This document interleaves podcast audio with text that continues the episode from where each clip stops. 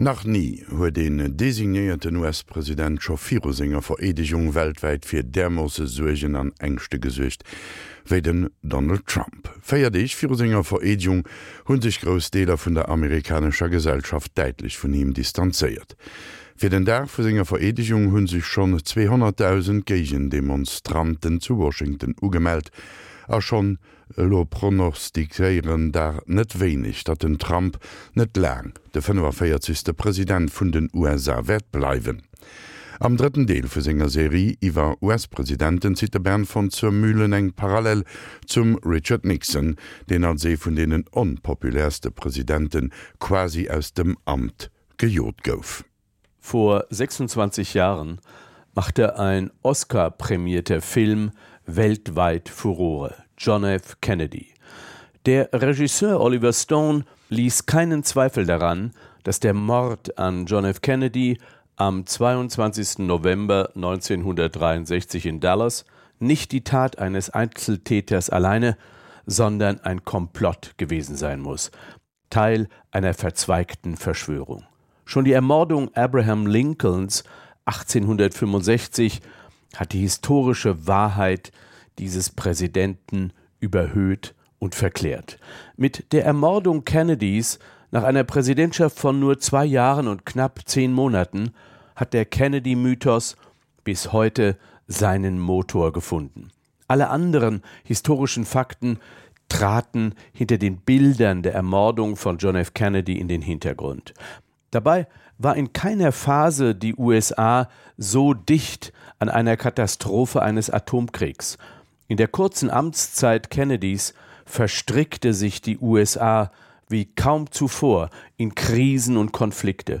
Ein gigantisches Rüstungsprogramm sollte China und die Sowjetunion zurückdrängen.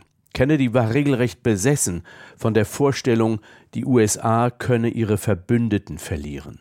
Als am 13. August 1961 die Mauer in Berlin von Seiten der DDR hochgezogen wurde, brauchte das Weiße Haus in Washington mehr als 24 Stunden, um zu reagieren.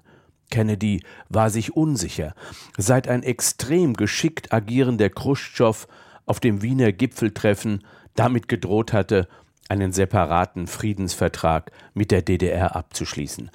Die berühmt gewordene Berlin-Rede von Kennedy 1963 im Juni, als er den zur Legende gewordenen Satz Ich bin ein Berliner sagte, hat ebenso an dem Kennedy-Mythos gefeilt wie seine vorsichtige Rassenpolitik. Dabei wird übersehen, dass Kennedy in seinem Versuch, Westeuropa die Rolle des kleinen Partners in der Nachkriegsordnung zuzuordnen, an der Politik des französischen Staatspräsidenten Charles de Gaulle scheiterte. Kennedy musste als Präsident der USA eine schwere politische Niederlage hinnehmen, als im Januar 1963 de Gaulle sein Veto gegen den von der USA vorangetriebenen EWG-Beitritt Großbritanniens einlegte. Kennedy und der Europäer Charles de Gaulle, sie konnten nicht miteinander. Kennedy war entsetzt, als Adenauer und Charles de Gaulle im Sommer 1963 den deutsch-französischen Freundschaftsvertrag unterzeichneten. Und auf Druck von Kennedy musste der Deutsche Bundestag das Abkommen durch einen Zusatz verändern, in dem die atlantische Zusammenarbeit betont wurde. Auch in Asien scheiterte Kennedy. Der am 1. November 1963 in Saigon verübte Putsch gegen den Diktator Ngo Dinh Diem war detailliert in Abstimmung mit dem USA-Geheimdienst CIA geplant. Dieser Putsch und dann der Beginn des direkten militärischen Eingreifens der USA in Vietnam führten zum blutigsten Konflikt nach dem Zweiten Weltkrieg. Die US-Intervention trug Kennedys Handschrift. Aber wie im Kuba-Konflikt, der Berlin-Krise nach dem Bau der Mauer, Geschichtsschreibung und mediale Aufmerksamkeit richten sich im Falle Kennedy auf die Nebenschauplätze, so zum Beispiel seine sexuellen Eskapaden, seine Herkunft aus einer millionenschweren Familie und sein Charisma, das er in Fernsehduellen mit seinen politischen Gegnern brillant zu aktivieren wusste.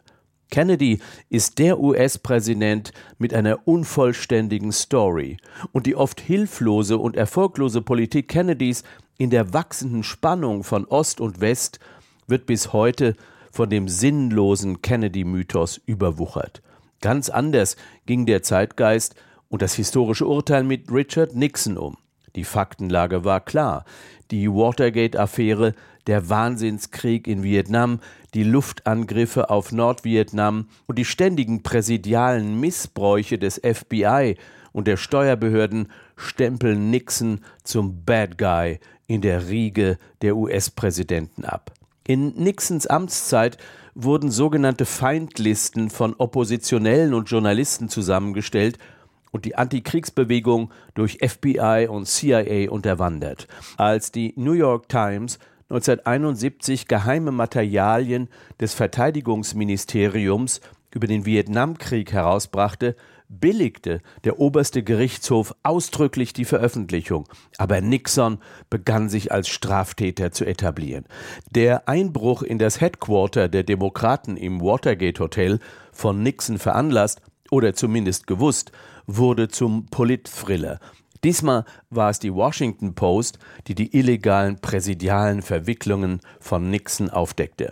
Mitschnitte von Gesprächen des Präsidenten im Oval Office mit seinen Paladinen spitzte die Lage zu.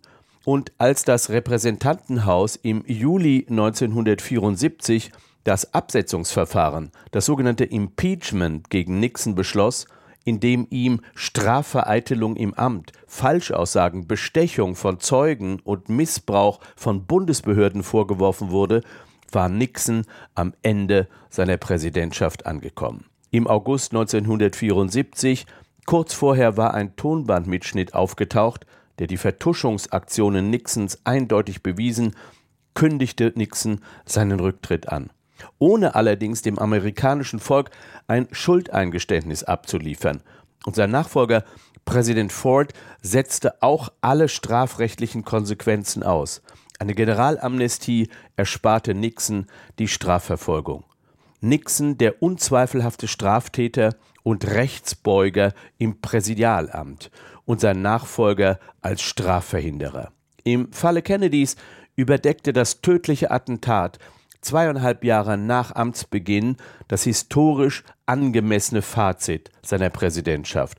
Im Falle Nixons, der mit seiner Annäherung an die Sowjetunion und mit der Aufnahme diplomatischer Beziehungen zur VR China nicht unwesentlich zur heutigen globalen Machtarchitektur beigetragen hat, überschattet die Kriminalität des Watergate-Vorfalls und der Pentagon-Papiere vollständig sonstige Regierungsakzente.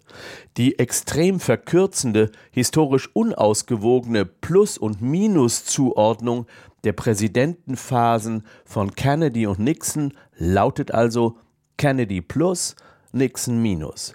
Der US-Präsident Richard Nixon stürzte nicht durch seine Gegner, nicht in einem Wahlkampf, sondern an der eigenen Persönlichkeit einer psychologischen Struktur, trotz der Beweise seines Amtsmissbrauchs im Zusammenhang mit der Watergate-Affäre bis zum letzten Atemzug war er in einer Paranoia gefangen, die ihn davon abhielt, sich selbst zu kontrollieren. Obwohl Donald Trump noch keinen Tag im Oval Office ist, er aber täglich in immer unkontrollierterer Form präsidiale Machtträume vorwegnimmt, drängt sich die Parallele des Psychogramms von Richard Nixon auf. Die Unfähigkeit, sich zu kontrollieren, die eigene Person einer Ethik und Moral zu unterwerfen. Nixon hat die Institution Präsidentschaft in die schwerste Vertrauenskrise der amerikanischen Geschichte gestürzt. Biedermann und Brandstifter, alle nach Nixon kommenden Präsidenten mussten mit diesem politischen Skandal leben. Und auch nach einer kurzen Zwischenphase von Gerald Ford, der unbedeutend und glücklos das Amt verwaltete, vermochte Jimmy Carter, der Millionär und Erdnussfarmer, die USA nicht mehr aus dem Trauma des Vietnamkriegs und des Lügengebäudes des Watergate-Skandals herauszuholen. Die Geschichte versuchte gleichermaßen mit der Typologie Carters, dem Außenseiter, dem religiösen Amateur, einen dritten Akzent neben dem Charismatiker Kennedy und dem Lügner Nixon zu etablieren, was gründlich misslang. Die Sowjetunion intervenierte in Afghanistan 1979 und zerschlug die ganzen Nachkriegsanstrengungen der Entspannungspolitik. Da begann das traurige Schlusskapitel von Jimmy Carter. Als dann 1980 ein militärischer Befreiungsversuch von US-Geiseln in Teheran vollständig misslang, war Carter politisch am Ende. Der an ihn 2002 verliehene Friedensnobelpreis aufgrund seiner Versöhnungsdiplomatie von Israel und Ägypten war eine kleine Verzierung seiner ansonsten glücklosen Biografie. Die USA hatte seit 1961 mit der Kennedy-Präsidentschaft und dann mit dem Nixon-Desaster bis hin zu Jimmy Carter drei verschiedene Persönlichkeitsstrukturen an der Spitze des Staates. Keiner von ihnen hat die Rolle des Friedensstifters geben können. Die internationale Einmischungspolitik und Krieg blieben die wesentlichen Werkzeuge der Außenpolitik. Die USA, so scheint es, experimentiert immer noch mit der richtigen Persönlichkeit in einem durch und durch präsidialen Amt. Vielleicht will Donald Trump extrem schnell und gefährlich das neue Amt ausfüllen.